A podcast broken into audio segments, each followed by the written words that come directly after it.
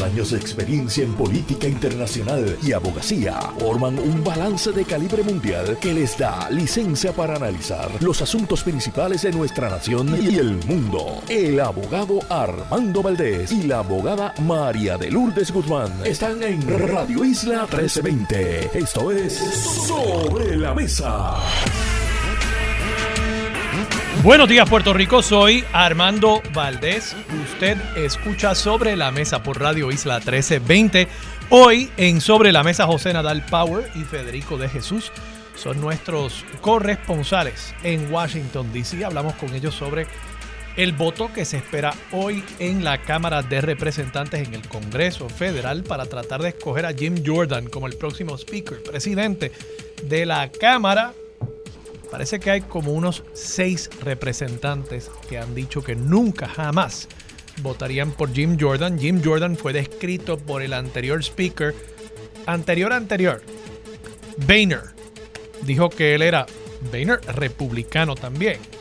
Dijo que Jim Jordan era un terrorista legislativo, ahora sería el, el que gobernaría en la Cámara de Representantes. De nuevo, hay seis representantes republicanos que dicen que con ellos él no cuenta y el problema de eso es que el margen que tiene el Partido Republicano en la Cámara está por debajo de los seis votos, así que sin esos votos no logra ser confirmado hoy como speaker. Veremos al mediodía es la votación y hablamos esta mañana con Federico de Jesús y José Nadal sobre las implicaciones de todo ese lío de liderazgo en el Congreso. Además estará con nosotros Carlos Severino, ex rector del recinto de Río Piedras, catedrático de la Universidad de Puerto Rico y profesional experto en temas internacionales. Hablamos con él sobre lo que está pasando, por supuesto, en la franja de Gaza con el ataque terrorista de Hamas y la respuesta militar por parte del Estado de Israel. Y en el último segmento estará con nosotros la psicóloga Linda Colón para hablar sobre el impacto que tiene sobre la psiquis de nuestros niños el aumento en el nivel de pobreza en Puerto Rico. Todo eso y por supuesto como todos los días, de lunes a miércoles, Marilu Guzmán se sienta a la mesa y todos café en mano junto a ella analizamos los temas para hoy 17 de octubre del 2023. Son las 8 y 3 minutos de la mañana. Los asuntos del país tienen prioridad. Por eso llegamos a poner las cartas sobre la mesa. Vamos a poner las cartas sobre la mesa de inmediato. Comienzo, tengo mucha, mucha noticia que comentar esta mañana, pero comienzo con una caja que me han dejado aquí en la redacción de Radio Isla 1320. Es una caja tipo documentos de banquero, en inglés se le llama Banker's Box y sobre la caja hay un rótulo, un afiche que dice la caja de Pandora. Pandora está tachado. Dice la caja de Fajad. Voy a mostrar aquí para los que nos están viendo a través de radioisla.tv, la aplicación de Radio Isla disponible tanto en el Apple App Store como en el Google Play Store y por supuesto también quienes nos pueden estar viendo a través del live de Facebook de esta estación. Ahí lo tienen, la caja de Fajad Dentro de esta caja está la demanda que radica el inversionista billonario John Paulson contra Fahad Gafar, quien fuera su socio de negocios en varios negocios, valga la redundancia, varias empresas que eh, tenían y en las que compartían algún tipo de participación aquí en Puerto Rico. Y todo esto porque ayer John Paulson radicó una demanda de unas 79 páginas en contra de Fahad Gafar por alegadamente un esquema de fraude y de racketeering que le costó a John Paulson, según las alegaciones en la demanda que él está ahora radicando contra su ex socio de 189 millones de dólares, que es la reclamación que está haciendo en esta demanda.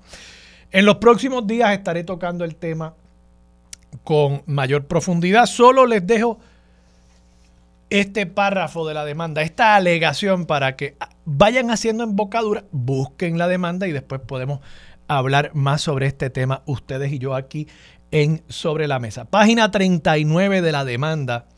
Alegación número 159. Fahad hired an investigator to try and find ways to discredit Diaz. At a meeting between the investigator Fahad and Fahad's attorney, the investigator informed Fahad that he had been unable to secure damaging information about Ricky. Esto se remonta a una demanda por despido injustificado de un gerente de uno de los restaurantes en el grupo hotelero de Fahad y Paulson. La demanda es contra Fahad y por lo visto Fahad había contratado un investigador privado para que identificara información comprometedora de el gerente que había sido despedido. Esto es lo que se alega en la demanda, de paso. Continúo leyendo. Dissatisfied, Fahad devised a plan and offered the investigator $60,000 to plant a kilo of cocaine in Ricky's car.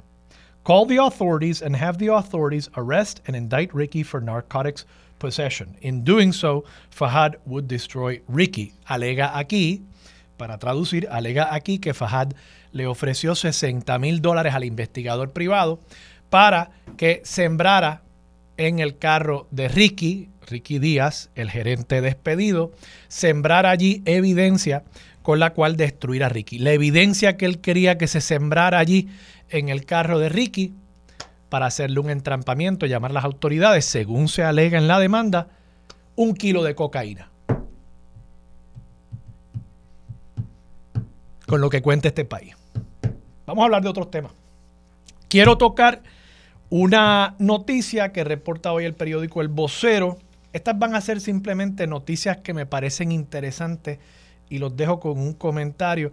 El Vocero, página 6, esta nota la firma Rafael González, dice que hay informaciones, rumores que circulan a través de varios programas, entre ellos algunos programas de chisme, que apuntan a que el secretario de Seguridad Pública, Alexis Torres, pudo haber renunciado. El vocero le pidió al portavoz de la agencia información sobre esto y plantea el portavoz, la portavoz, debo decir, Jocelyn Ortiz, dice y cito, la última información que tengo, miren qué interesante la manera en que está planteando eso, la última información que tengo, hasta ahora, la última información que tengo hasta ahora.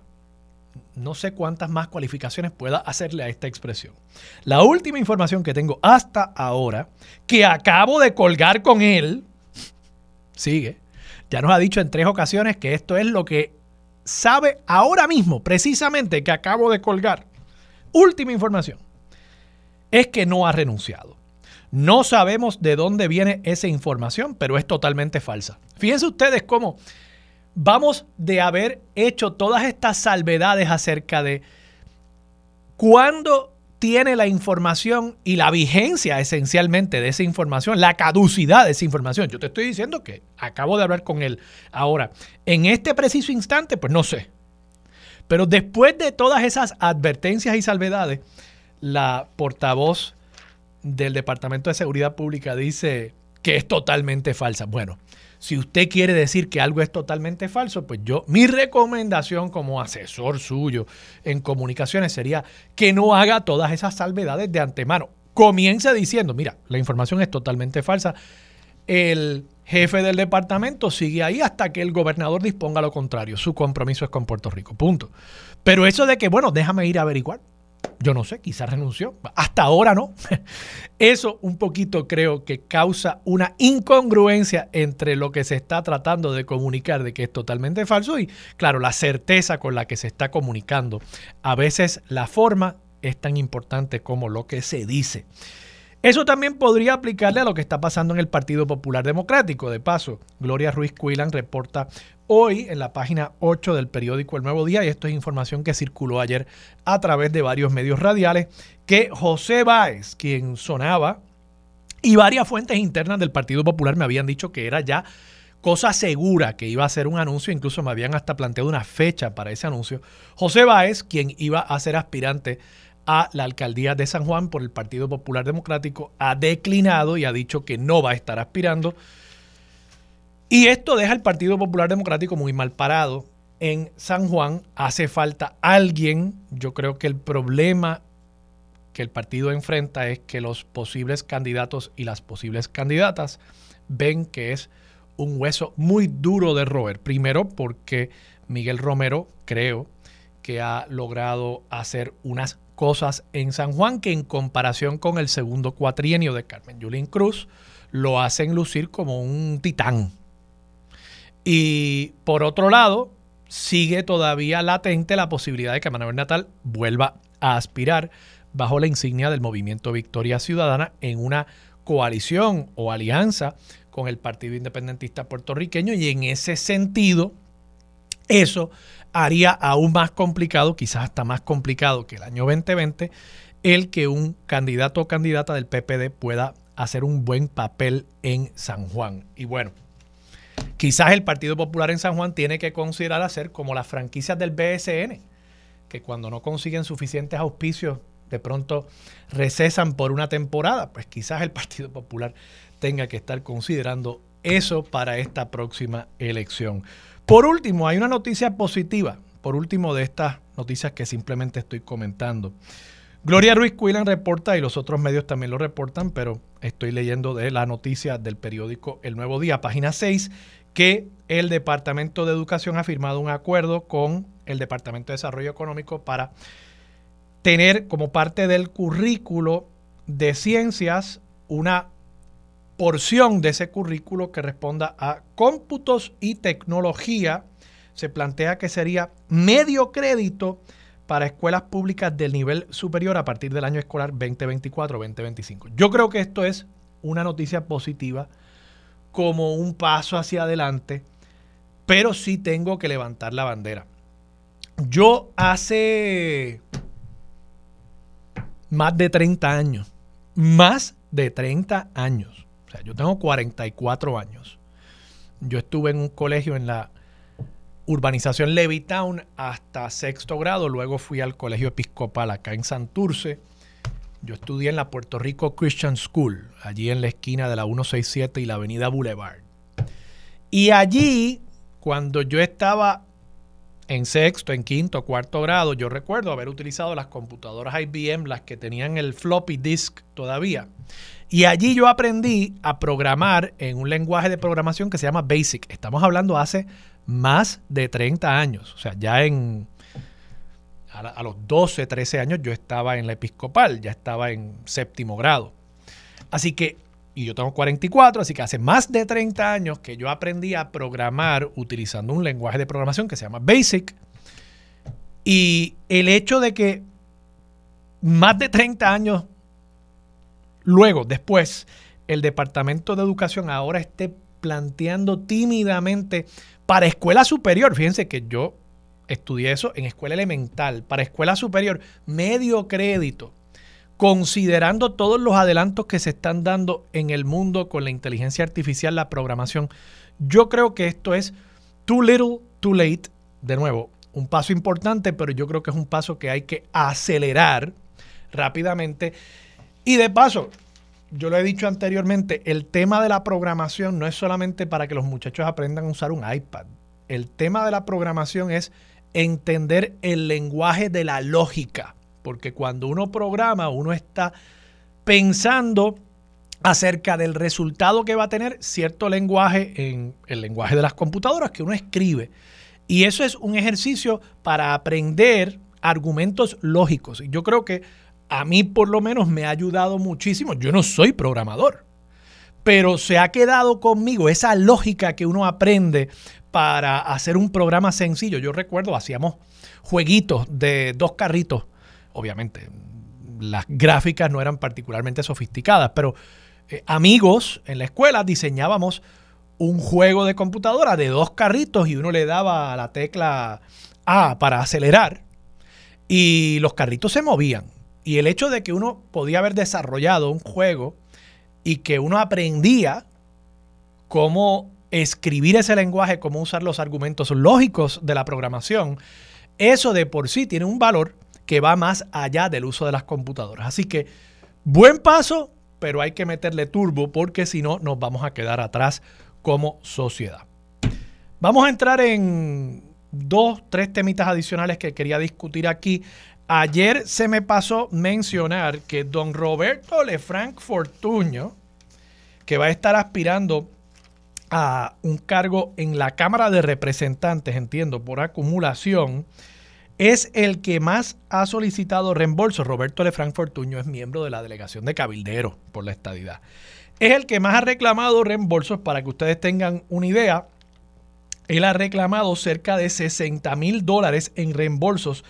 Eso es por encima de lo que ya él ha cobrado por su salario, porque él cobra como los demás cabilderos, con la excepción de Ricardo Rosselló, que se alega que él no está recibiendo ningún tipo de compensación. Roberto Lefranc Fortuño se le paga 90 mil dólares. Así que encima de los 90 mil dólares por año que él recibe como compensación, él ha obtenido 58.984 dólares en reembolsos según José Delgado. Además, esto es página 10 del periódico El Nuevo Día de ayer. Además, reporta el periódico hasta septiembre, el gobierno de Puerto Rico ha pagado cerca de 967 mil dólares en salarios y alrededor de 88 mil dólares en reembolsos a delegados electos para cabildear en el Congreso. Quiere decir, ya la delegación de cabilderos nos ha costado entre una cosa y la otra más de un millón de dólares.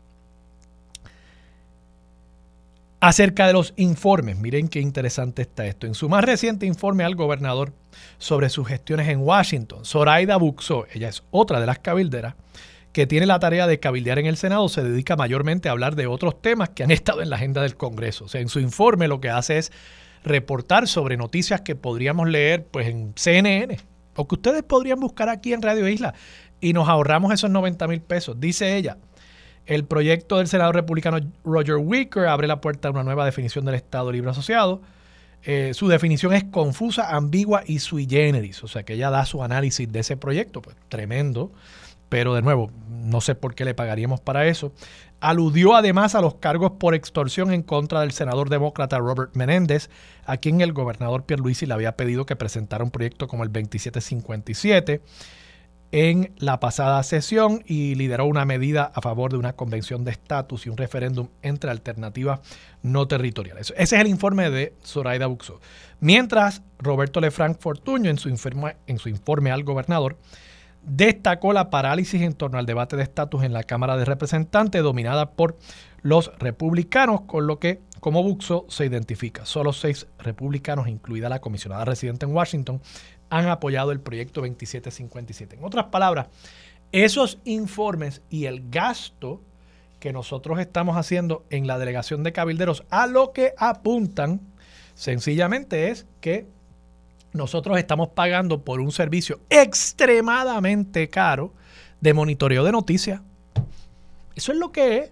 Ellos nos envían un reporte acerca de cosas que podríamos informarnos a través de varios rotativos en el país o a través de varias páginas de internet. Yo me entero de las cosas que pasan en el Congreso. Yo podría hacer esos mismos informes insulsos y sin contenido que están haciendo ellos y lo haría por mucho menos de 90 mil dólares al año y 30 mil dólares en reembolso. Así que a eso ha llegado este mamarracho de delegación de cabilderos. El plan Tennessee, pues básicamente es un servicio de monitoreo de medios extremadamente caro por el que estamos pagando todos los puertorriqueños. Toco también muy brevemente una expresión que hiciera Juan Dalmao durante el fin de semana, esto lo reportó el periódico El Nuevo Día también, Adriana Díaz Tirado. Dijo Juan Dalmau, las primarias representan el fracaso de un consenso interno en las instituciones del Partido Popular Democrático y el Partido Nuevo Progresista. Y lo traigo simplemente porque me parece que quien vive en casa de cristal no debería estar tirando piedras. Y es que, por supuesto, el Partido Independentista puertorriqueño nunca en su vida ha celebrado una primaria. El Partido Independentista puertorriqueño en su gobernanza interna no admite disensión, no admite ningún tipo de eh, pensamiento contrario al que establece el liderato central de la colectividad.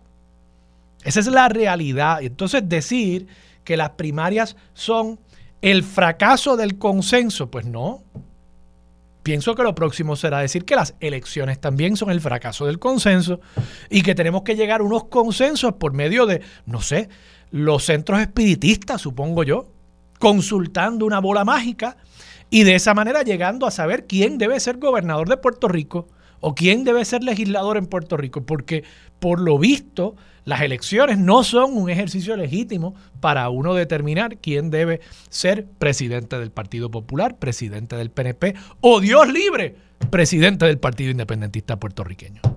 Yo me retractaría, pero bueno, creo que habla de unas aspiraciones no necesariamente muy democráticas al interior de esa colectividad.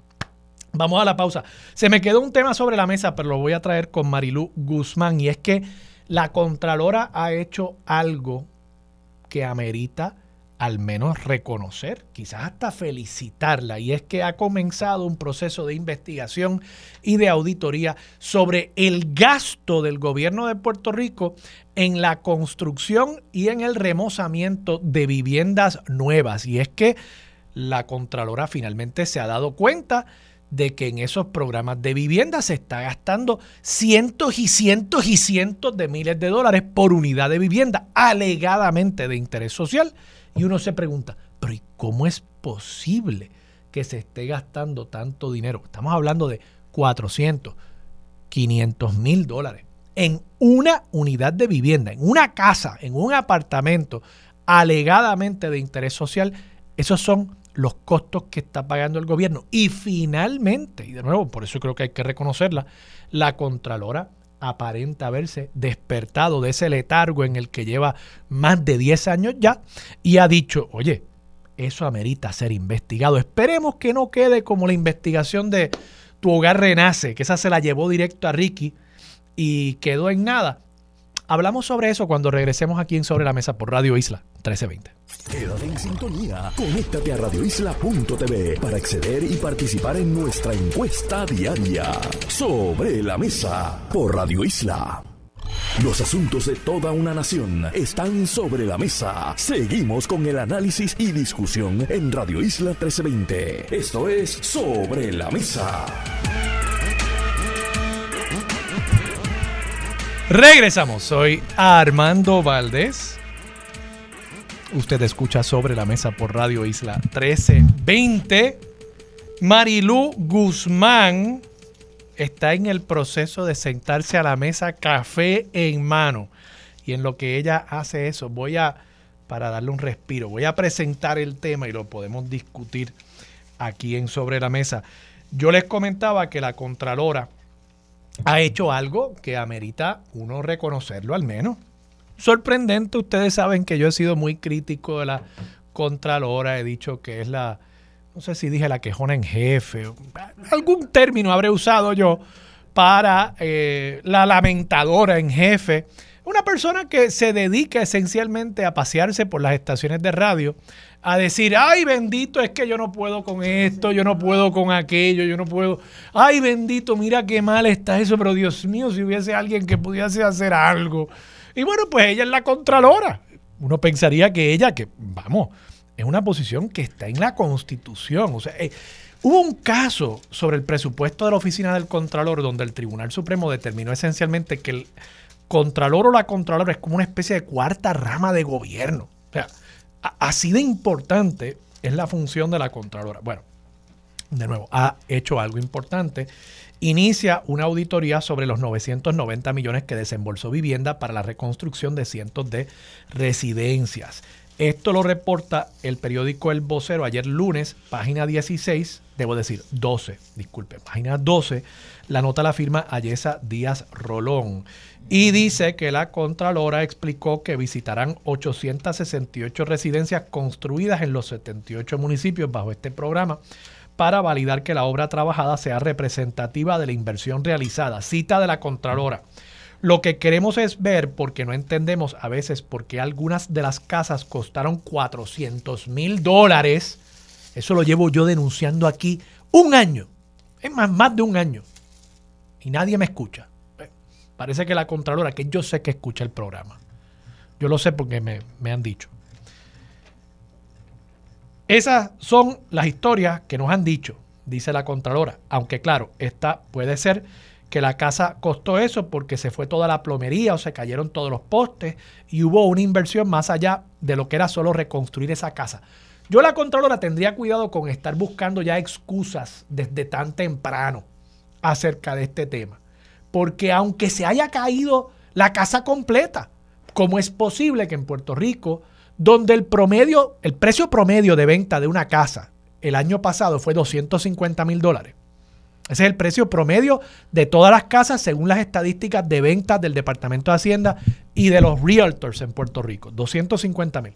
Si ese es el valor promedio de venta de una casa, ¿cómo es posible que construir o reconstruir una casa vaya a costarle al gobierno 400 mil dólares? Entonces, interesantemente, en la legislatura se está considerando ahora mismo una medida para aumentar el tope máximo de las propiedades que cualifican como vivienda de interés social. Para una vivienda unifamiliar, el proyecto, y aquí estoy citando de un artículo también del vocero de ayer, 16 de octubre, página 19, Stephanie López firma esta nota.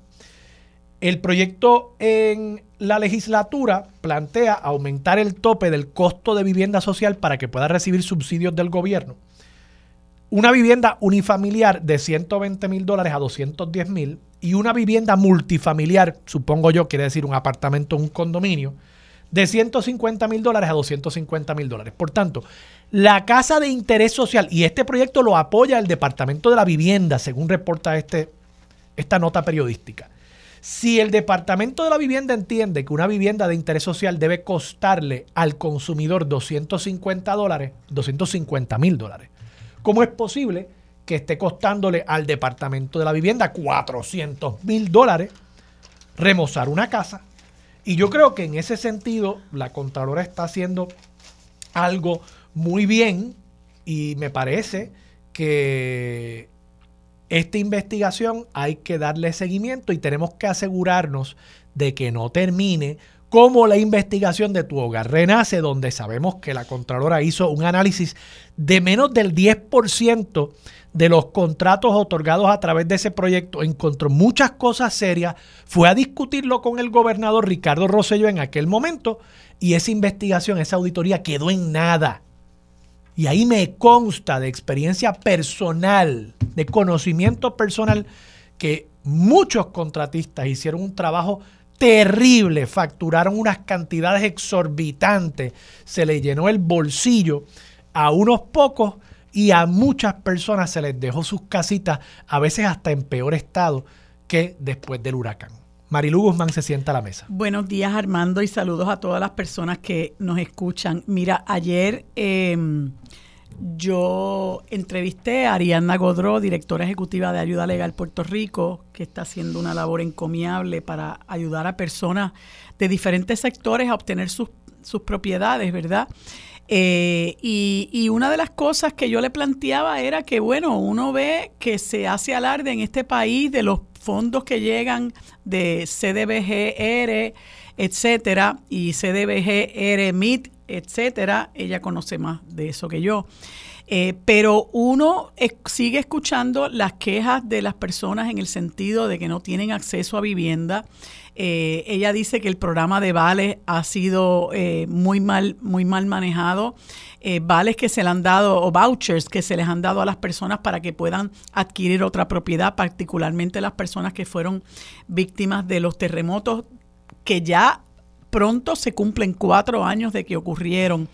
Y, y, sin embargo, con todos los, fondos que se dicen que, que han llegado, eh, que han llegado, eh, hay un, un, economista que se llama Graham Castillo, que, que hizo unas expresiones en el sentido de que en Puerto Rico hay de 60 a 90 mil personas que no tienen acceso a vivienda. Eh, y esto pues eh, es algo que hay que mirar porque hay que reconocer que construir una vivienda hoy no es lo mismo que construirla hace 5 o 10 años, pero eh, eh, no es posible que se sigan construyendo unidades disque de interés social a un costo tan elevado de manera que cuando tú las vayas a entregar, eh, pues resulta que el, Estado ha invertido una cantidad exorbitante de dinero eh, que muchas veces eh, pues, pues, pues levanta suspicacia. Te acordarás de aquel programa que se llamaba Tu hogar renace, si no me falla la memoria. Sí, sí, sí, sí lo Donde, donde construir, eh, remodelar un baño era una cosa que tú decías, bueno, pero esto pareciera que están remodelando una cocina. Y hay que ver... Chapeándolo de oro. Ajá, y hay que ver qué es lo que ocurre ahí, porque nosotros sabemos lo de los change orders, etcétera. No nos hemos caído del alto de un olivo tampoco, ¿verdad? Aquí no se pueden aplacar las sospechas ni las interrogantes con que los costos de construcción han aumentado. Eso puede ser cierto, pero no hay duda de que esto pues merece, por tratarse de fondos públicos, merece que se investigue. Y lo que tú decías siempre de la Contralora, bueno, yo recuerdo lo que comentaba nuestra amiga Yolanda Vélez Arcelay, en el sentido de que, bueno, por las razones que sea, eh, porque no tiene los recursos o porque no se eh, eh, ejecuta el trabajo con la suficiente diligencia, que no quisiera pensar que es eso, pues aquí se hace arqueología, auditoría arqueológica, que era lo que decía Yolanda. Muchas veces todos sabemos que, la, que, la, oficina del Contralor no tiene facultad en ley para procesar gente, sino que ellos tienen que hacer estas auditorías, tienen que hacer estas investigaciones y esos hallazgos los pasan al Departamento de Justicia o a la agencia que corresponda eh, canalizar el procesamiento, ya sea por la vía del tribunal o el procesamiento administrativo. Y cuando esto viene a llegar a la agencia que los va a procesar, muchas veces tratándose del caso que sea, la compañía se ha ido a la quiebra, el caso ha prescrito eh, y, ocurren una serie de cosas que, pues, pues la persona o la entidad que debía rendir cuenta, pues quedó eh, tan, tan feliz y campante. Y creo que hay que tomar unas medidas eh, para que esto no siga ocurriendo, para que las cosas se investiguen cuando se tienen que investigar y quizás hasta darle herramientas a la oficina del Contralor para que el Contralor pueda procesar directamente a las personas y no tenga que esperar porque después esto pase al Departamento de Justicia, a la Oficina de Ética Gubernamental, para que ellos evalúen el caso y saber eh, bajo qué este, eh, eh, disposición legal los van a procesar. Marilu, tenemos que irnos a la pausa, pero para cerrar este tema y que la gente no olvide, busquen la nota del 13 de mayo del 2021 del Centro de Periodismo Investigativo. Esta nota la firma Jennifer Wiskovich Padilla.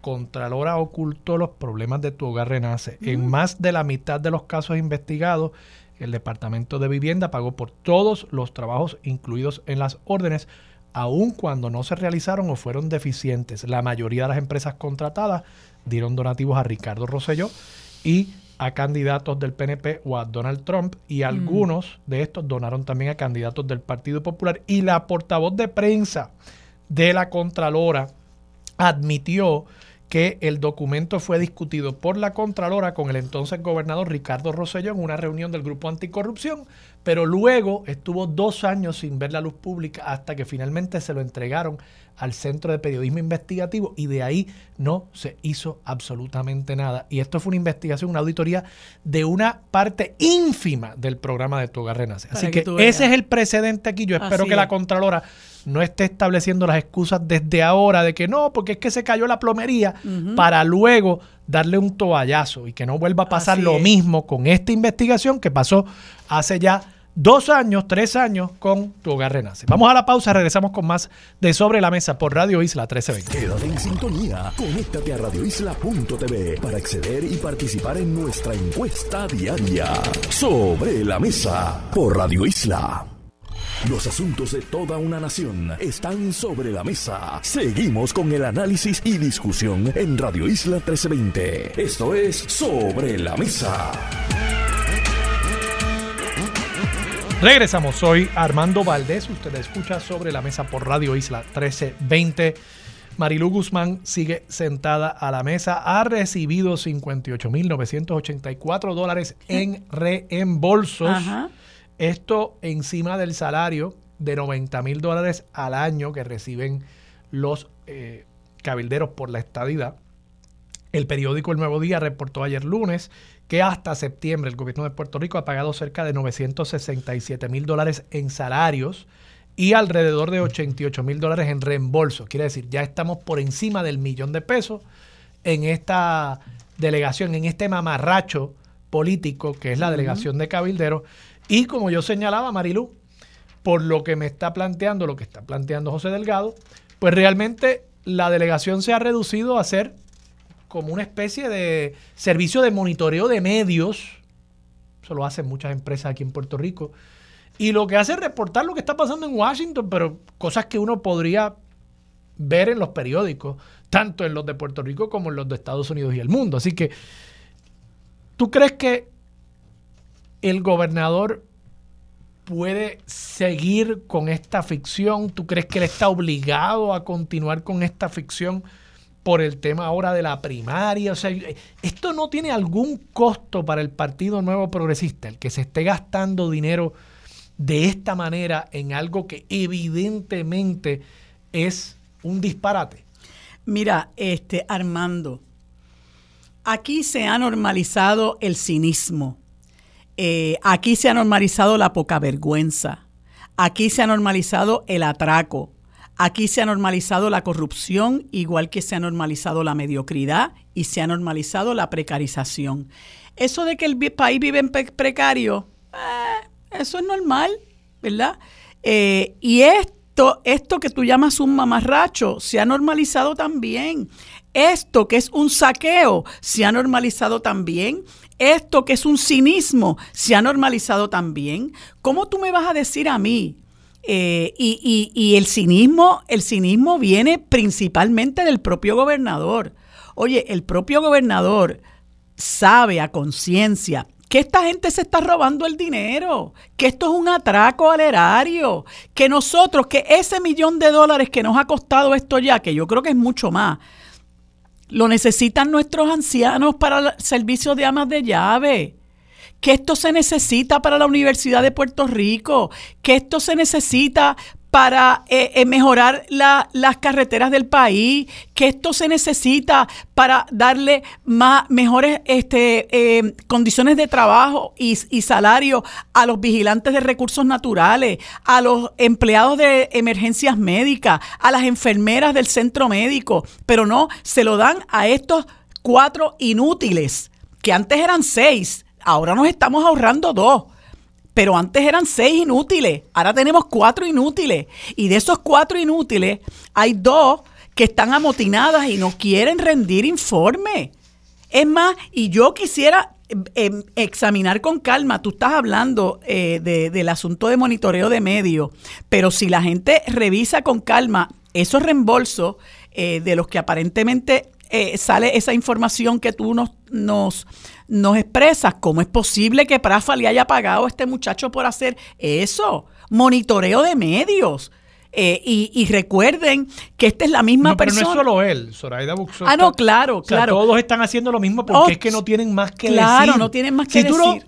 esto es el estudiante universitario que el profesor le pidió una monografía hace cuatro semanas, dejó todo para última hora y ahora está haciendo copy-paste, buscando cosas, rellenando con alguna gráfica. Es lo mismo. Esta gente tiene que llenar un informe cada tres meses. Y lo que hacía Mallita, ¿te acuerdas de su último informe? Aquello lo que daba era ganas de llorar. Oye, el primer informe de Mallita ya dijo que ella había aprendido a usar el metro en Washington. sabes? Oye, qué bueno, qué bueno, ¿verdad? te lo aplaudo, sí, ¿verdad? Pero yo no te tengo que pagar un salario por, para eso. Sí, o sea, eso es cuando mi, como cuando mi hija aprende a usar el baño, pues mira qué bueno, pues, ¿sabes? pero ¿sabes? chévere, ¿verdad? Son cosas básicas de la vida, todos deberíamos saber. Sí. Eh, pero nada, el punto es que, que, que, todo se ha reducido a eso porque es que no, no pueden reportar de más nada, pero claro, tienen que hacer los informes porque precisamente a Elizabeth Torres el tribunal la saca porque los informes no apuntaban a labores que estaba haciendo. Así que se corren el peligro de perder claro. E, este, este salario de 90 mil pesos que se están ganando por sentarse a la computadora una vez cada tres meses y decir que están haciendo. Y ahora como el guiso se le va a acabar, en diciembre de, nos está amenazando con correr para, para la legislatura. Eh, y yo digo, bueno, es que no podemos llegar a tanto, eh, porque yo creo que este muchacho, este muchacho no, no puede articular una frase. Yo lo vi en las vistas del Comité de Descolonización y lo que dio fue vergüenza, y lo tengo que decir así. Eso lo que fue a hacer allí fue este un, un, un ridículo. Marilu, ¿no? Marilu no seas mala, él fue ahí a cobrar el reembolso. Correcto. o sea, oye, perdón, perdí eso de perspectiva. este, y ahora mismo tú, tú, tú, eres testigo de que estaba ahí, así, que ese, ese e, reembolso. Ese viajecito se lo deben haber reembolsado. Se lo claro que sí. Ese viajecito se lo deben haber reembolsado. Y eso es un descaro. Por eso estoy diciendo que el, eh, y lo recalco, eh, que nuestra gente, la gente que nos escucha, la gente que tiene el privilegio, la facultad, el derecho de ejercer el derecho al voto, perdonando la redundancia, tiene que ejercerlo de manera responsable e inteligente. Nosotros tenemos que limpiar la casa, gente, y tenemos que evitar que personas como este muchacho que ya demostró lo que dio, venga a seguir guisando de nuestro dinero a sentarse en una silla en la Asamblea Legislativa simple y sencillamente porque se le acabó el guiso como cabildero eh, de la estadidad y posiblemente como wedding planner no pueda ganarse ni la mitad de lo que se ganaba como cabildero de la estadidad. No, se, se ganaba mucho dinero, actually, como wedding planner. Como wedding planner. bueno, pues puede volver a eso. Informe, él hizo el informe de ética, él sí reportó y, y, y, este chamaco parece que se gana mucho dinero y parece que hace buen trabajo de wedding planner. Pues, pues puede continuar de wedding planner que, eh, eh, y que no nos tumbe el dinero a nosotros, ¿verdad? Pero yo hago un llamado a los electores responsables, incluyendo electores del PNP. Oye, la gente no puede venir aquí como paracaídas a decir, yo voy a aspirar ahora a la legislatura porque ser legislador se ha convertido en un negocio para mucha gente. Eh, para muchos otros es un trabajo y yo he visto legisladores que son afanosos realmente, pero yo creo que usted no, sin temor a equivocarme, usted puede disponer del 75% de los legisladores en este país. Eh, y por eso usted ve, mire, ahora mismo acaban de aprobar ese proyecto en el Senado que aumenta de 15% al 50% el, el barrilito este. Eso es un descaro es un descaro y lo acaban de aprobar. ¿Y quiénes se opusieron en, el Senado? Pues Rafi Bernabe, eh, Ana Irma Rivera Lacén, eh, María de Lourdes Santiago, eh, Vargas Bidot y Javier Aponte Dalmau, que es el que está buscando que se convierta la legislatura, se, regrese al legislador, al legislador ciudadano. No puede ser que disponga de nuestro dinero para hacer politiquería porque eso es lo que viene por ahí. Y entonces el, país está tan precarizado y ellos, ante la denuncia de que han precarizado el país, quieren normalizar la precarización. Eh, ante la precarización y el modo de supervivencia en el que está gran parte de nuestro pueblo, nosotros tenemos que hacer algo y tenemos que empezar a escoger, a ser selectivos y llevar gente, no solamente gente decente, sino gente competente y comprometida con el país a la legislatura. La decencia es lo mínimo. Lo mínimo. O sea, esa es la vara. Eso es lo mínimo. Tener un certificado de antecedentes. Pero tú sabes que hasta eso ha, estado en juego. Pero la decencia es lo mínimo. Lo mínimo. Después, pues le pedimos también que que sepan dos o tres cosas sobre algo. Y déjame decirte que tú puedes ser decente. Era como cuando yo trabajaba en asistencia legal, había una juez que yo quiero mucho, no me, no me, reservo el nombre, ya falleció, que no, ella no sabía mucho de derecho, pero tenía un corazón tan grande, tenía un corazón tan grande que sabíamos que la larga, a la corta, ella siempre iba a hacer justicia. Vamos a la pausa, Marilu. Regresamos con más de Sobre la Mesa por Radio Isla 1320. Quédate en sintonía. Conéctate a radioisla.tv para acceder y participar en nuestra encuesta diaria. Sobre la Mesa por Radio Isla. Aquí los asuntos del país que están sobre la mesa se discuten con los expertos. Ahora se une a la mesa el consultor de asuntos públicos Federico de Jesús y el abogado especialista en derecho corporativo José Nadal Power. Bueno amigos, como les dije hace unos instantes, hoy es martes y como todos los martes tenemos el panel del licenciado José Nadal Power y Federico de Jesús desde la capital federal. A ambos les doy los buenos días y las gracias por acompañarme en este segmento. Buenos días, ¿cómo están? Buenos días. Buenos días, muy bien. Bueno, eh, que tenemos varios asuntos interesantes que conciernen al gobierno federal. El primero de ellos, eh, y que a mí particularmente pues me, me, ocupa bastante, es esta situación que está ocurriendo eh, entre Israel y el grupo Hamas en Palestina y la política de Relaciones Exteriores que, que constantemente sostiene y promueve el gobierno de Joseph Biden, perdón, de Estados Unidos, en este caso, bueno, por voz del presidente Biden. y se han dado unas situaciones muy difíciles entre las cuales pues eh, surge este ataque del grupo Hamas eh, y pues eh, Israel ha, respondido de una manera muy cruenta.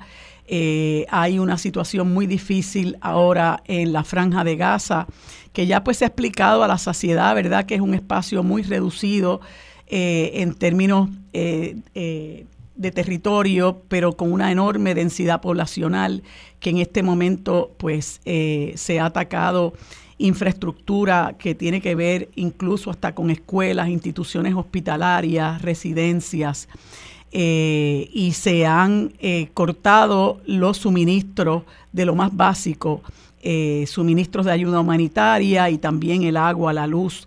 Eh, lo que presagia, ¿verdad?, que puede haber una crisis humanitaria de grandes proporciones.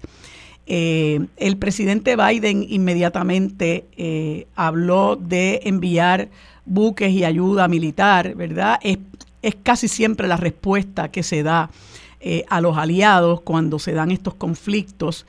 pero en el caso de Israel, pues resulta muy preocupante, bueno, por el poderío militar que tiene eh, eh, esta, esta nación eh, y, se, asoma la posibilidad, o aparenta, aparentemente el presidente Biden va a visitar Tel Aviv y muchos de nosotros tenemos la esperanza de que en alguna medida ello sirva para detener esta ofensiva ya desproporcionada que como les dije hace unos instantes pues eh, vaticina que puede ser eh, terrible, catastrófica para, para el pueblo civil palestino. Federico.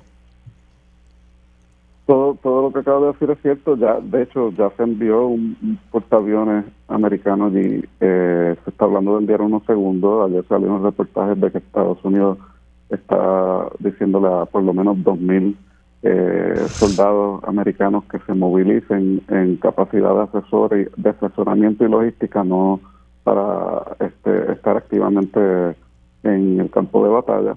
Eh, gracias a una intervención de Joe Biden, eh, luego de que Israel le cortara la luz, el agua y, y, el, y la comida a los palestinos en Gaza, eh, pues por lo menos se les restableció el agua. Pero pues, lo que hizo Hamas es, inaceptable y, y retrasa la casa de los palestinos. Lo que pasa es que, obviamente, con, por más cruel e inaceptable, los rehenes que tienen, los turistas que no tienen nada que ver con este conflicto, eh, pues la, la, reacción de Israel tan desproporcionada, eh, aunque tienen derecho a defenderse, pues tampoco tienen derecho a, matar civiles y de hecho trataron de evacuar la parte norte de, la franja de Gaza eh, y un convoy de personas que estaba evacuando, ¿verdad? Según los parámetros de Israel, como quiera los bombardearon, mataron a 70, eh, ya han muerto hasta periodistas eh, y ha habido manifestaciones alrededor del mundo eh, a favor de Palestina, a favor de los judíos. Yo francamente no entiendo cómo es que no se puede ser solidario con Israel y con Palestina, cómo es que no se puede estar en contra de, que se maten civiles en ninguno de los dos lados. este, y pues obviamente Estados Unidos le provee a Israel una asistencia militar y económica sin precedentes eh, y esto no se ve en un vacío, eh, Marilu. Estados Unidos estaba tratando de hacer que Israel y, Arabia Saudita formalizaran relaciones eh, diplomáticas. Luego de, la guerra de los años 60, pues obviamente Israel y, ningún país árabe tenía relaciones diplomáticas. Bajo Trump se logró que los Emiratos Árabes y, y Qatar eh, sí formalizaran relaciones diplomáticas con Israel, pero el resto del mundo árabe no tiene eh, relaciones formales con Israel y e Irán, eh, pues obviamente que apoya al grupo Hamas, pues obviamente trató de intervenir para que eso no, no se diera. En medio de todo eso, Egipto tiene, ya sabes, una, es una prisión al aire libre, o sea, Egipto tiene la frontera cerrada, Israel tiene la frontera cerrada del norte, o la gente, cuando les cortas la luz, el agua y, y, los suministros de, de comida, la gente no tiene para dónde coger. Eh, y Egipto no está permitiendo que esa gente se evacúe. hay gente, ¿verdad?, de otros países y hasta que no entrara ayuda humanitaria, Egipto no quería dejar que, se abriera la, frontera. Eh, por fin parece que ayer se dijo que sí, que se iba a, ayudar a, entrar ayuda humanitaria. Eso obviamente permite la ayuda humanitaria, pero también permite que gente de otros países envíen sus espías allí.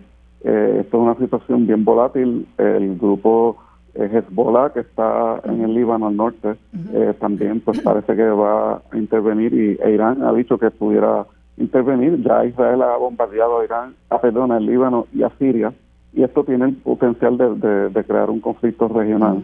Eh, por un tiempo ya se había ignorado la causa de los palestinos, la ocupación verdad injusta de los palestinos eh, y el mundo se había enfocado en otras cosas, pero esto es algo que no se ha resuelto. Hasta que no se resuelva la seguridad del Oriente Medio y de muchos países, en Europa, Estados Unidos, de hecho en Francia mataron a, unos profesores, eh, en Chicago eh, mataron a un palestino americano eh, y obviamente el, antisemitismo ha ido subiendo en Estados Unidos, en parte por la retórica de, los republicanos y de Donald Trump, que son los que más se jactan de apoyar a Israel, pero lo hacen porque quieren tener un lugar donde vayan a tener la segunda avenida. O sea, es una cosa bien, bien complicada como los evangélicos en Estados Unidos apoyan a Israel por una cuestión eh, religiosa fanática y hay unos intereses militares económicos que, que, están de por medio. Así que esto es muy complejo eh, y hay que estar muy pendientes de lo que está sucediendo. Sí. José. Mira, yo coincido con Federico en, prácticamente todo lo que ha dicho. Eh, de hecho, esta mañana el Washington Post informa que se están movilizando alrededor de 4.000 soldados adicionales de la infantería de Marina, los marines, a, la zona, van a permanecer en buques, eh, son eh, es un grupo de asalto anfibio, va a estar ahí también, pues, eh, como una especie de, advertencia a Irán, a Hezbollah, estamos aquí, no se metan en Israel porque estamos preparados, ¿verdad?, para, para defender Israel.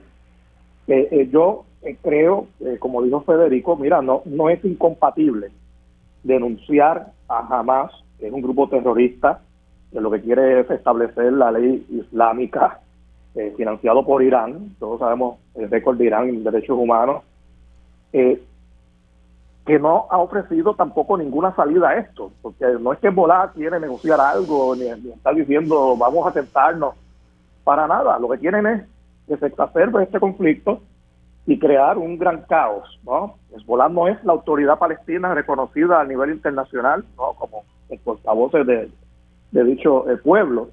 Es un grupo eh, eh, guerrillero, armado, que no tiene aquí ninguna intención de, resolver nada, que no sea simplemente seguir con la guerra contra Israel. por lo tanto, condenar a Hezbollah, pues me parece que en principio es, fundamental, pero a la misma vez, pues decir que es, lo, que es para lo que Biden vaya, yo creo, comunicarle a Israel, mira, está bien, tienes derecho a defenderte, pero tiene que cumplir con el derecho internacional. Hay muchos civiles aquí también envueltos. Eh, eh, eh, no es aceptable pues, pues una carnicería ahí en Gaza, ¿verdad? Sin, protecciones mínimas a la población civil. por lo tanto, yo, yo creo que, como dijo Federico ahorita, se puede reconocer los derechos de ambos bandos sin tener que polarizar tanto este debate que sí ha estado polarizado por décadas, ¿no? Eh, eh, eh, y muchos problemas se sigue creando en Oriente Medio. No hay duda de que jamás lo que quería era en parte torpedear el reconocimiento de Israel por parte por parte de Arabia Saudita, eso estaba bastante adelantado y obviamente eso pues se queda ahora en el aire. Pero de nuevo, yo creo que aquí hay que ponerle mucha presión a nivel internacional a, a Hamas hay que buscar una solución. Israel también tiene que, que ofrecerse a ser parte de la solución. Eh, eh, y, bueno, este viaje de, Biden programado para mañana, para mañana, perdón, me parece que va a ser un paso importante en esa dirección. Bueno, es un asunto, como, como comentaba eh, Federico, extremadamente complejo, es un asunto que ya tiene, creo que siete décadas. Eh, y yo creo que es importante para poder analizar lo que está pasando hoy, eh, entender lo que ha pasado a lo largo de estas siete décadas y cómo ese pueblo palestino ha, ido siendo arrinconado por el afán expansionista de Israel, que no se ha hecho eh, mediante la diplomacia, sino a, sangre y fuego. Y, esas cosas pues van, se van acumulando, ¿no? Y hay unas reacciones, obviamente se crean unos grupos y, y surge pues lo que surgió, hay una una preocupación que a mí me levantó eh, eh, el amigo Néstor Duprey el otro día escuchando su, su podcast cuando decía que eh, era, era, era preocupante el hecho de que la Mossad, que es esta organización de inteligencia israelí, no haya podido prever que este ataque se iba a dar. Y, tú sabes que, eh, Federico, eh, que, que, Netanyahu no es ningún, eh, ninguna monjita de la caridad. es un tipo muy belicista, es un individuo, a mi juicio, desalmado. y, y hasta qué punto, ¿verdad? Fue una interrogante que él levantó, hasta qué punto se pudiera haber permitido esto para, para entonces tener la excusa de peinar la franja de Gaza y acabarla, ¿verdad? Es terminar la gente allí y acabar de ocuparla, ¿no? Eso yo creo a Netanyahu y su y su eh, su camarilla los creo capaces de eso y mucho más. Em, y, es triste porque los esfuerzos que se han hecho también para buscar el diálogo, tú sabes que han terminado eh, eh, con, con, el asesinato de, de algunos de los líderes que han eh, buscado precisamente la paz para la región. Así que eh, habrá que ver, ¿verdad?, qué, logra Biden, pero francamente el daño ya es irreparable. Las, las imágenes que se ven de las, las casas destruidas, de los niños, sobre todas las cosas, que es lo que realmente a uno le, le, le, retuerce el corazón, ¿no? Este, que no haya la capacidad para, para condolerse del dolor, del dolor ajeno. Es, horrible, es horrible. Y recordemos que todavía hay rehenes que están capturados por, por, por Hamas. Eh, y lo de Netanyahu tampoco pasa en un vacío. Él es un autócrata que está enfrentando, estuvo enfrentando protestas masivas porque el Knesset, la legislatura del Parlamento de Israel, aprobó una ley limitando la, capacidad del Tribunal Supremo de Israel de decidir sobre la constitucionalidad de las leyes del Parlamento. eso es típico autócrata y, el periódico Haaretz eh, ha publicado en varias instancias cómo Netanyahu y eh, perversamente ha apoyado a Hamas. Recordemos que la autoridad palestina, que se estableció por unos acuerdos con entre Israel y, y Palestina en el 1993, es un gobierno regional, y en el, en el 2006, eh, ¿verdad? Después de que el 11 de septiembre la invasión de Irak y se promoviera la supuesta democracia en Medio Oriente, pues se hicieron otras elecciones y para la, para la autoridad palestina y además que había, eh, ¿verdad?, proveído servicios sociales, eh, se ganó el, el favor del pueblo y ganaron unas elecciones. ¿Y qué hace Israel? En vez de decir contra, bienvenidos, que dejen la violencia a un lado y que se integren al proceso político, pues decidieron hacerle un boicot y hacerles un bloqueo allí en la, en la franja de Gaza y Netanyahu promovió que hubiera una guerra civil palestina para que no hubiera una solución de dos estados, de dos repúblicas, este, ¿verdad? Israel y Palestina coexistiendo como debería de ser. Eh, así que eso es muy perverso. El jefe del Shin Bet, que es como el FBI de, de, Israel, eh, ha, ha, dicho, sí, mira, fallamos, eh, si fue a propósito o no, pues definitivamente Netanyahu está aprovechando de distraer la atención de sus propios problemas domésticos de corrupción y de acusaciones que está enfrentando ya, cargos que se han erradicado a él y a la esposa.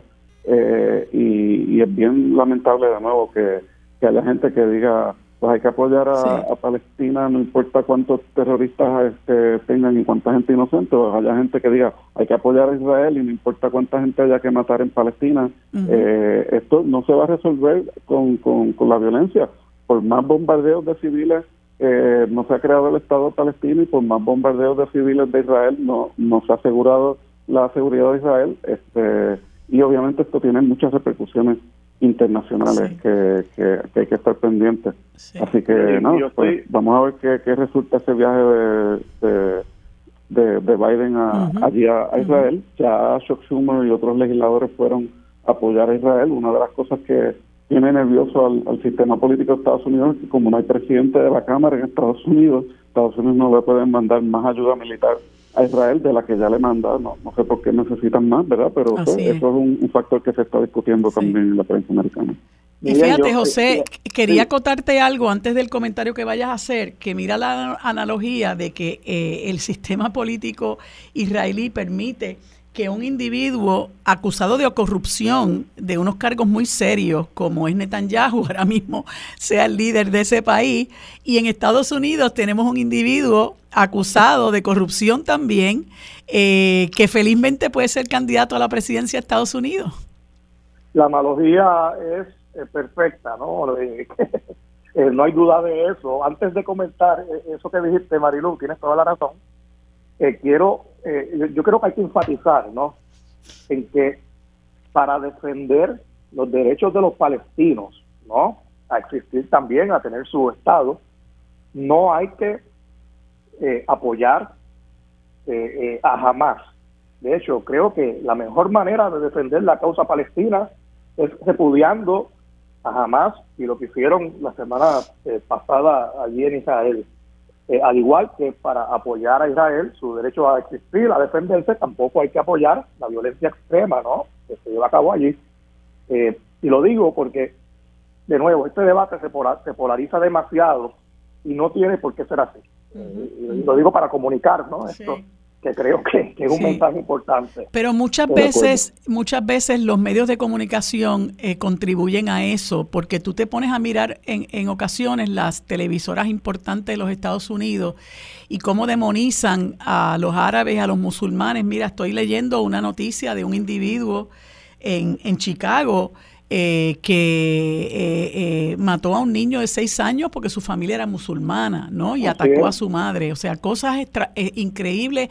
Y escuché ahorita que en una escuela en Puerto Rico, donde nosotros no discriminamos necesariamente como se discrimina en otros países por, por el credo religioso, hubo unas amenazas en una escuela. Tengo que, empaparme un poco más de la...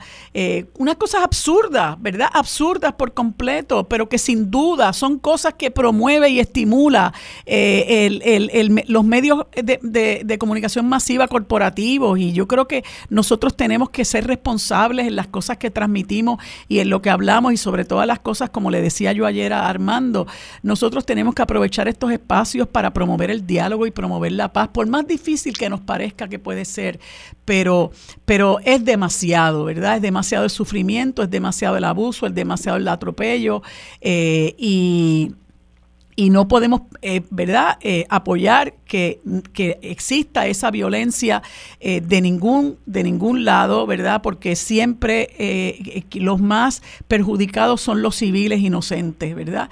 Y eso, pues, pues tiene, que, tiene que dolerlos en el alma y, hay, que, hay que ser portavoces de, esa conciliación. Pero bueno, quería comentarles una noticia que que vi eh, del Washington Post eh, que habla de que los Estados Unidos, eh, perdónenla, ya ahorita les explico por qué me río. Eh, Estados Unidos está dispuesto a suavizar las sanciones que ha puesto sobre el, negocio de la, del petróleo en Venezuela si ellos encaminan lo que ellos llaman elecciones libres y justas. Coméntame eso, Federico. Pues mira, esto se lleva dando ya desde la guerra de Ucrania, cuando Estados Unidos empezó a suavizar un poco las sanciones a, Venezuela. Eh, pues porque obviamente el, combustible y las sanciones a Rusia han subido el precio del, del, petróleo a nivel mundial y Arabia Saudita, a pesar de las peticiones de Estados Unidos, ha reducido la producción, lo que ha aumentado el precio de, del petróleo a nivel mundial. Y, pues todo el mundo sabe, ¿verdad?, que las elecciones del 2018 se las robó Maduro. Y Estados Unidos, ¿verdad?, con la excusa siempre, ¿verdad?, de la democracia, está tratando de justificar eh, reabrir ese, ese grifo de, petróleo de Venezuela, que bajo Trump se, impusieron unas sanciones que han creado una situación humanitaria peor de la que ya ha creado Maduro allí. se han ido 7 millones de, venezolanos del país. Y recordemos también que los países defienden sus intereses nacionales. Estados Unidos está enfrentando una presión en la frontera. Hay muchos venezolanos, o sea, la gente se, piensa que son mexicanos y muchos son centroamericanos, pero también son venezolanos que están yendo a Estados Unidos eh, y es una crisis que Estados Unidos ¿verdad? entiende que tiene que resolver y pues eh, ayudando a, que Venezuela pues se, suavice un poquito la economía, piensan que eso los ayuda a ellos y los ayuda con la guerra Ucrania y en ese contexto pues según los reportajes de Washington Post y de otros, eh, en Barbados va a haber una reunión entre la oposición venezolana y el gobierno de Maduro sobre unas negociaciones para ver cómo sean unas elecciones que sean monitoreadas internacionalmente en el 2024. Y si eso se da y hay un acuerdo, y Estados Unidos es, que me, encanta como en el lenguaje diplomático, pues Venezuela en leer pero o sea, un esfuerzo que sea liderado por los venezolanos, pero Estados Unidos lo está empujando. eh, y si eso se da, pues entonces Estados Unidos le quita las sanciones a Citgo y a las petroleras este, venezolanas. Y eso pudiera también eventualmente llevar a que Estados Unidos levante otras sanciones económicas que como hemos visto, como hemos visto en el caso de Cuba, no funcionan y lo que hacen es que hacen daño a los pueblos que dicen que están tratando de, ayudar, ¿verdad? Este, así que eso es un desarrollo muy interesante. De nuevo, no se han levantado las sanciones todavía al petróleo y a los negocios en Venezuela de parte de los americanos, pero que es un paso que, que pudiera llevar a eso y yo creo que también es un reconocimiento de nuevo que esa, ese tipo de embargo no, no funciona y Estados Unidos está tratando de justificarlo de nuevo con el asunto de elecciones, ellos dicen más libres, o sea que ellos estarían a favor de unas elecciones medio libres. ¿Y quién lo determina, verdad? Eh, ah, y también eso incluiría que se abrieran acceso a los medios para las elecciones. Sea, no es que van a haber acceso a los medios libres en Venezuela, es que sea para las elecciones por un periodo determinado, no sé cómo de nuevo uno determina quién monitorea, quién controla eso y, cómo Estados Unidos eh, va a jugar un rol en eso. Sí. Este, a mí me resulta curioso, José, ah, voy a comentar esto antes de que te dé la palabra. Me resulta curioso, bueno, habla porque si no nos quedamos sin tiempo. bueno, mira. ya me estás haciendo señas. En, la política internacional hay eh, siempre doble vara. Eh, los Estados Unidos tienen relaciones diplomáticas y comerciales con gobiernos autoritarios eh, Venezuela y los Estados Unidos, para resumir, se necesitan el uno al otro. Y, yo creo que esa consideración práctica va a prevalecer eventualmente.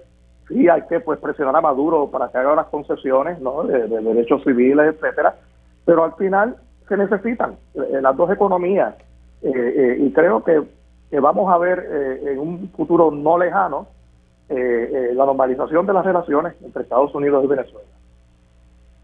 Pues nada, lo que les quería decir para terminar es que es curioso que los Estados Unidos tengan que dictar pautas de cuáles son las elecciones que se llevan en cada país, ¿verdad?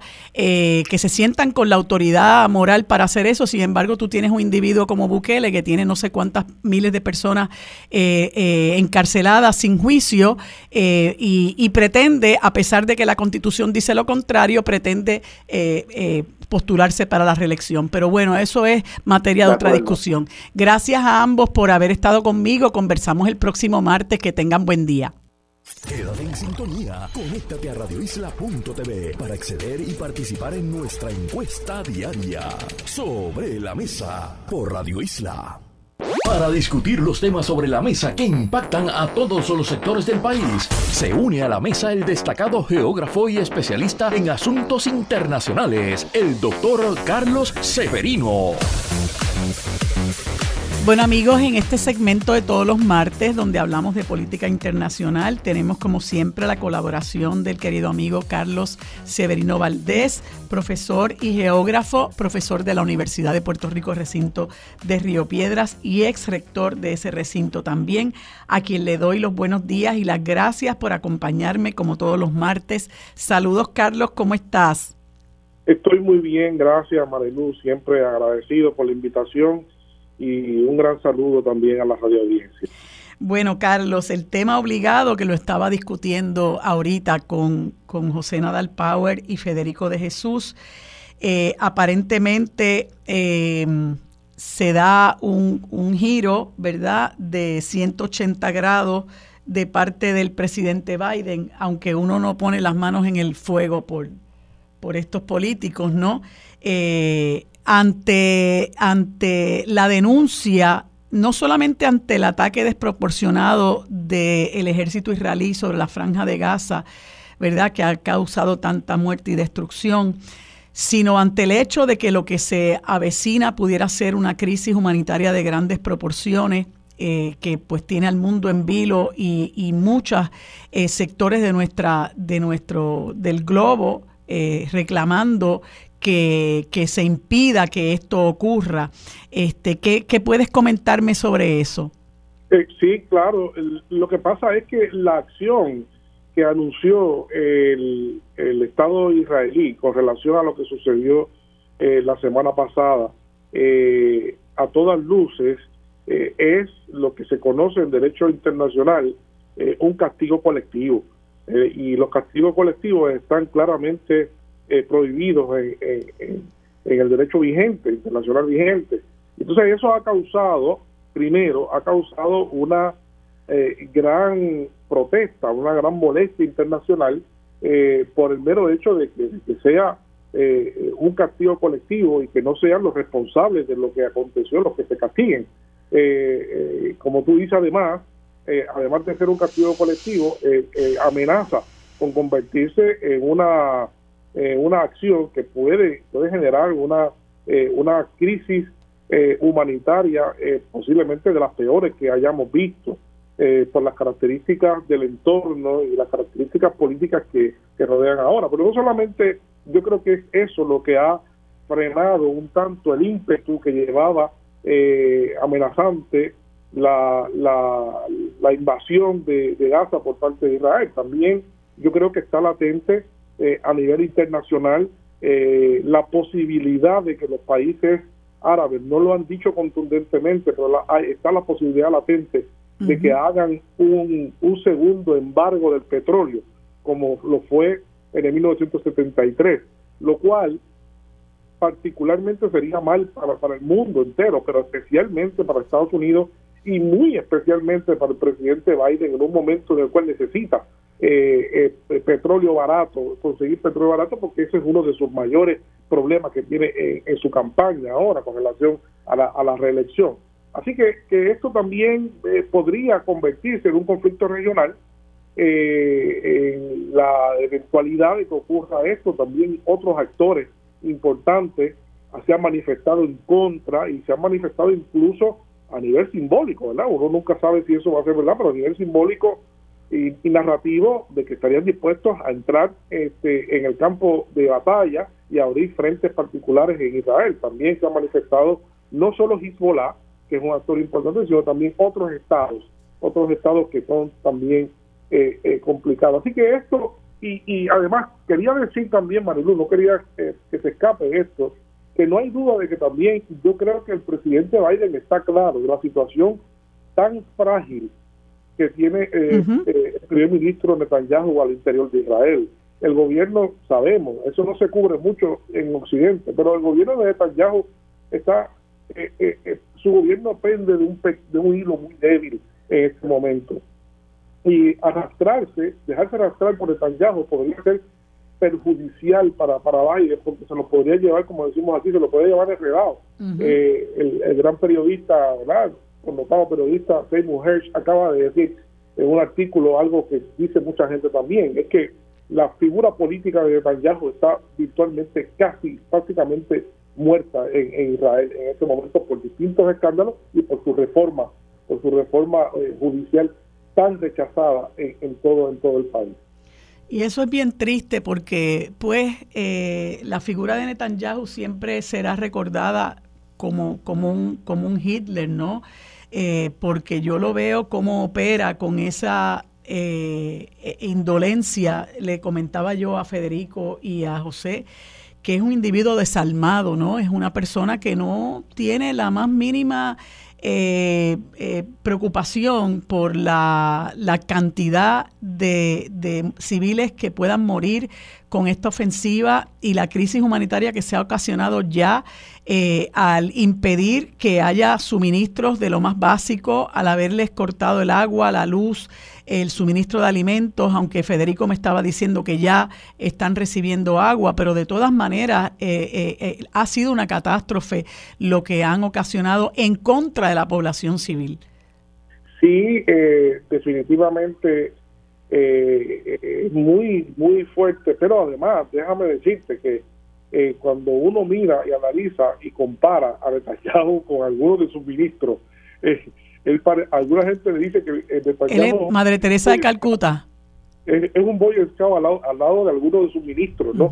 este, que de hecho el, principal partido de oposición rechazó un gobierno de coalición de emergencia. A este momento precisamente puso como condición eso, que sacaran a un conglomerado de ministros que son eh, eh, según el partido mayor de oposición, son insoportables en un gobierno y hace un gobierno extremadamente eh, peligroso por su, por, su planteamiento y cómo, cómo visualizan este conflicto. Así que este es algo bastante, bastante serio. Hay que decir también, me gustaría mencionar, si nos da, yo sé que el tiempo es corto, pero hubo una encuesta, una encuesta muy importante en uno de los periódicos de mayor circulación en Israel, el Jerusalem Post, y en, ese, en esa encuesta, eh, 87% de los ciudadanos encuestados, representativos de todo Israel, eh, manifestaron que el responsable de todo lo que está pasando es precisamente Netanyahu y su mm. gobierno.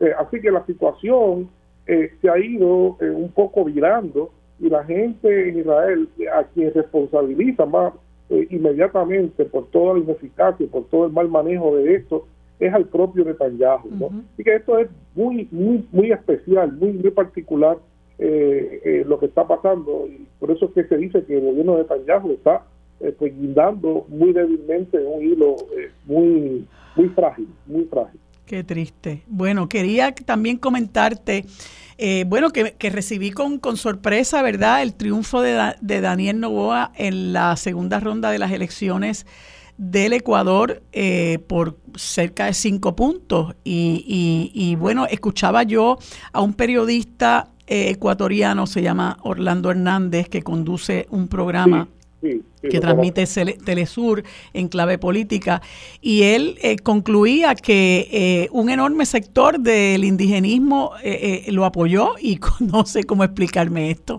Aunque claro, si vamos a las elecciones de pasadas, donde tú sabes que se conformó este partido Pachacuti que luego promovió la abstención, creo que cerca de un millón de personas que, que son indígenas pues se abstuvieron de votar y eso le dio el triunfo a Guillermo Lazo con las consecuencias que ya todos sabemos. Sí, eh, mira, desde el año 2015 hay una gran eh, disputa, eh, una disputa de fondo entre el movimiento indigenista, particularmente la CONAIE, con la Revolución Ciudadana. básicamente se distanciaron. Y ese distanciamiento de aquel momento con Correa no se ha logrado zanjar.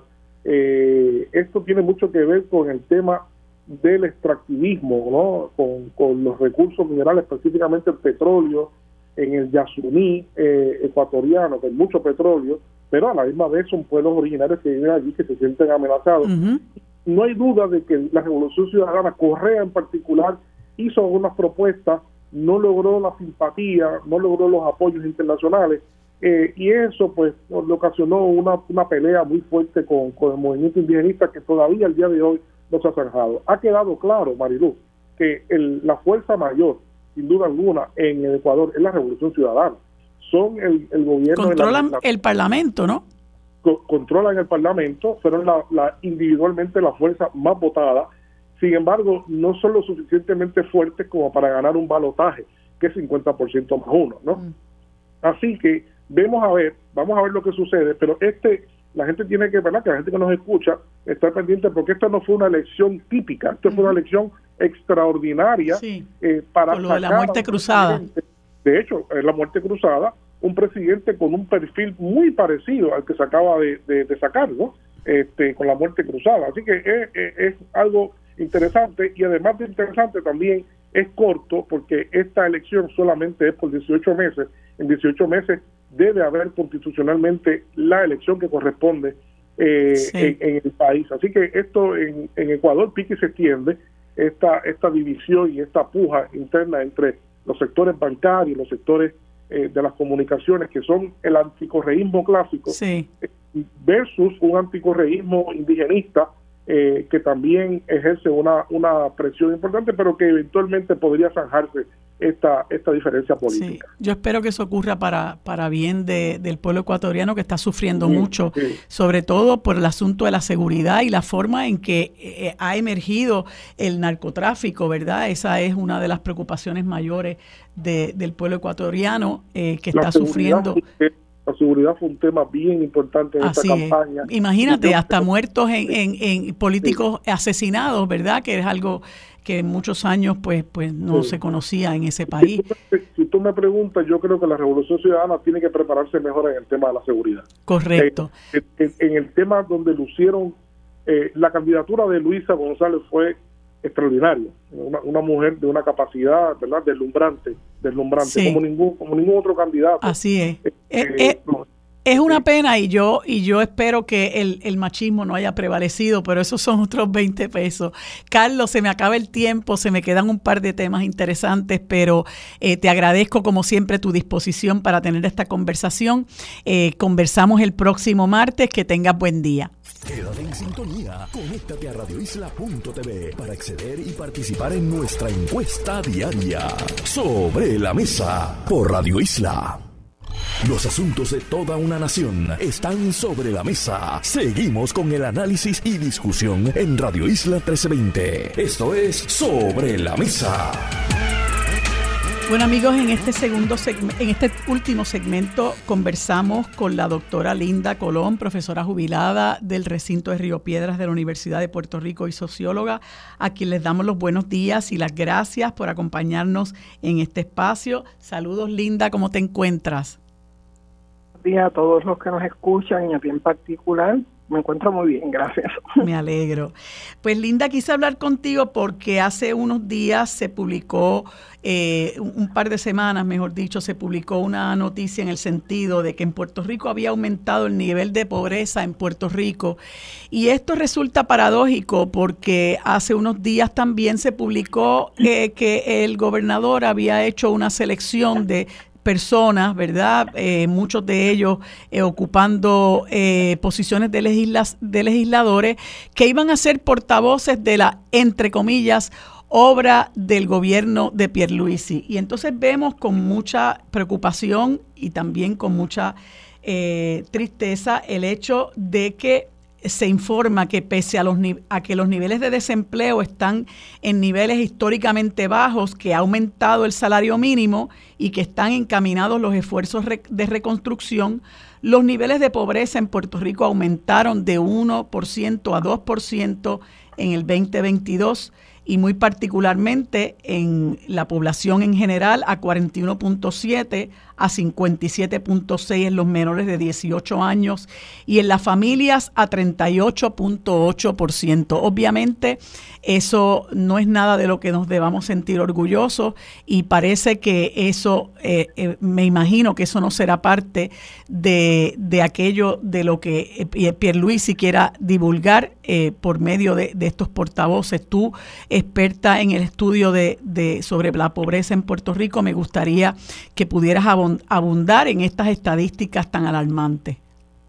Mira, estas estadísticas son las mismas que hemos estado observando por los pasados mínimo 10, 12 años, en el sentido de que en lo que va del siglo XXI, la pobreza se ha reducido en escasamente un 2%, un 3% en 20 años. Así que el año pasado hubo una reducción de un 1% más o menos y esa se dio en el contexto, ¿verdad?, de todos estos fondos federales que llegaron para, eh, para compensar a las personas que estuvieron desempleadas por la pandemia, a todo lo que estuvo pasando desde el punto de vista de la inflación. Eh, y eso pues tuvo un, efecto, ¿verdad?, de, reducir un poco la pobreza. El otro elemento importante que había reducido un poco la pobreza es la, inmigración. ¿verdad?, que, es más de 600 mil personas se han ido durante los pasados 20 años y cerca de la mitad de ellos estaban bajo el nivel de pobreza. O sea que si eso no hubiera pasado, pues seguramente la, la estadística estuviera muchísimo más alta. Eh, es importante destacar que cuando hablamos de estos porcentajes se nos escapan varias cosas. Número uno, que, que, que la pobreza está distribuida por todo el país, pero que hay unos municipios donde la pobreza ha sido históricamente, ¿verdad?, eh, eh, extremadamente grande. Municipios donde más del 60% de la población viven bajo esta condición. Y esos municipios continúan siendo pobres. Y de hecho, más del 50% de los municipios tienen sobre el 50% de su población bajo, bajo, el nivel de pobreza. El otro elemento que me parece que es bien importante observar es la intensidad de la pobreza. Eh, si bien es cierto que hay una gente que está, ¿verdad?, muy cercana tal vez a las estradas medias bajas, porque eh, entran y salen de su condición de pobreza por debido, ¿verdad? Por ejemplo, ayudas que reciban o debido a trabajos eh, que puedan conseguir, que son trabajos de tiempo parcial o trabajos con, un salario mínimo.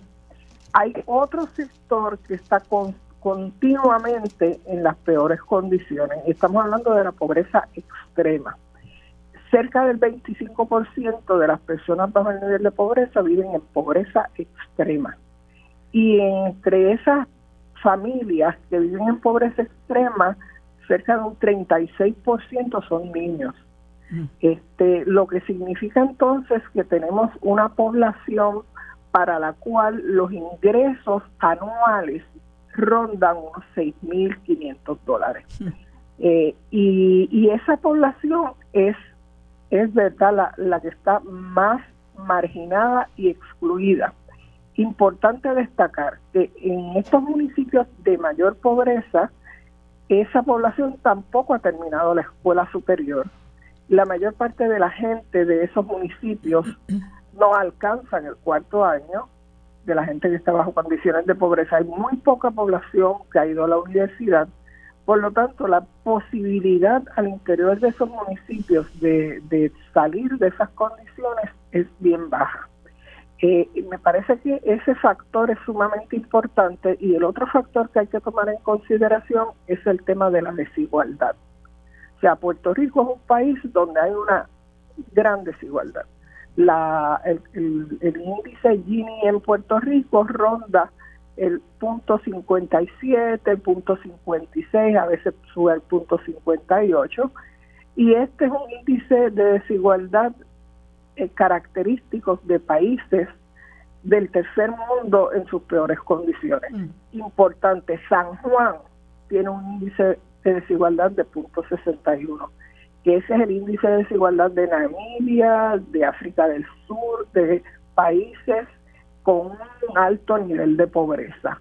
Entonces, este elemento de la desigualdad, eh, junto con el hecho de que la pobreza está repartida por toda la isla, pero hay municipios donde las condiciones de pobreza extrema son bien profundas, creo que son elementos que no se reflejan necesariamente, ¿verdad?, en el 41.7% de la población bajo condiciones de pobreza, pero que hay que atender de una manera focalizada, eh, tomando en consideración que para esas familias, para esas personas, existen muy, pocas oportunidades de salir de la condición en la que se encuentran. Pues verdaderamente cuando tú planteas, porque yo pues te, te, he escuchado en muchísimas ocasiones expresar esta situación, Realmente eh, le comentaba yo al principio, Armando, que una de las cosas que se ha normalizado en este país es precisamente la precariedad. Y me parece que es importante y responsable de nuestra parte, los que tenemos acceso a los medios de comunicación, plantearle al país eh, que Puerto Rico es un país empobrecido. Sin embargo, tú y yo y muchos de los que nos escuchan hemos visto cómo corre el dinero a manos llenas, ¿no? Y sin embargo, no va a parar a las manos de quienes verdaderamente lo necesitan, lamentablemente. Sí, es bien importante destacar ese aspecto. O en Puerto Rico solamente el 0.8% de quienes rinden planillas informan ingresos mayores de 200 mil dólares. Esos son unas treinta y pico de mil eh, familias o personas. que es un número, ¿verdad? Que uno dice, pero ¿cómo es posible? Así es. Si nada más que en las urbanizaciones estas de lujo sí. Eh, hay, hay más viviendas que eso. Este, y ciertamente el Departamento de Hacienda tendría que hacer su trabajo, ¿verdad? Para identificar quiénes son estas personas, porque estas personas no están siquiera rindiendo planillas por, el, por, por lo que reciben, por lo que ganan y todos nosotros somos testigos de que vamos a, numerosos lugares donde eh, no te aceptan tarjetas de crédito, no te aceptan pagar por, por ATH móvil, que tienes que pagar cash. Y eso va en, en todos los niveles, ¿sabes? Desde, desde el que te arregla la pluma en la casa hasta el médico Así es. la oficina no solamente te acepta este dinero en efectivo. Hay una, hay una gran economía informal corriendo. Bueno, Linda, gracias por, por esta información que es importante conocer, la verdad, porque nos das números que son eh, interesantes conocer para que el pueblo sepa la, la, condición de precariedad en la que estamos viviendo y que es un, eh, un, una situación que tenemos que combatir porque es la génesis de muchísimos otros males sociales. Gracias Linda por habernos acompañado, que tengas buen día. Amigos, hemos terminado por hoy el programa sobre la mesa. Gracias por habernos acompañado. Los esperamos mañana. Lo próximo es Mili Méndez en Dígame la verdad.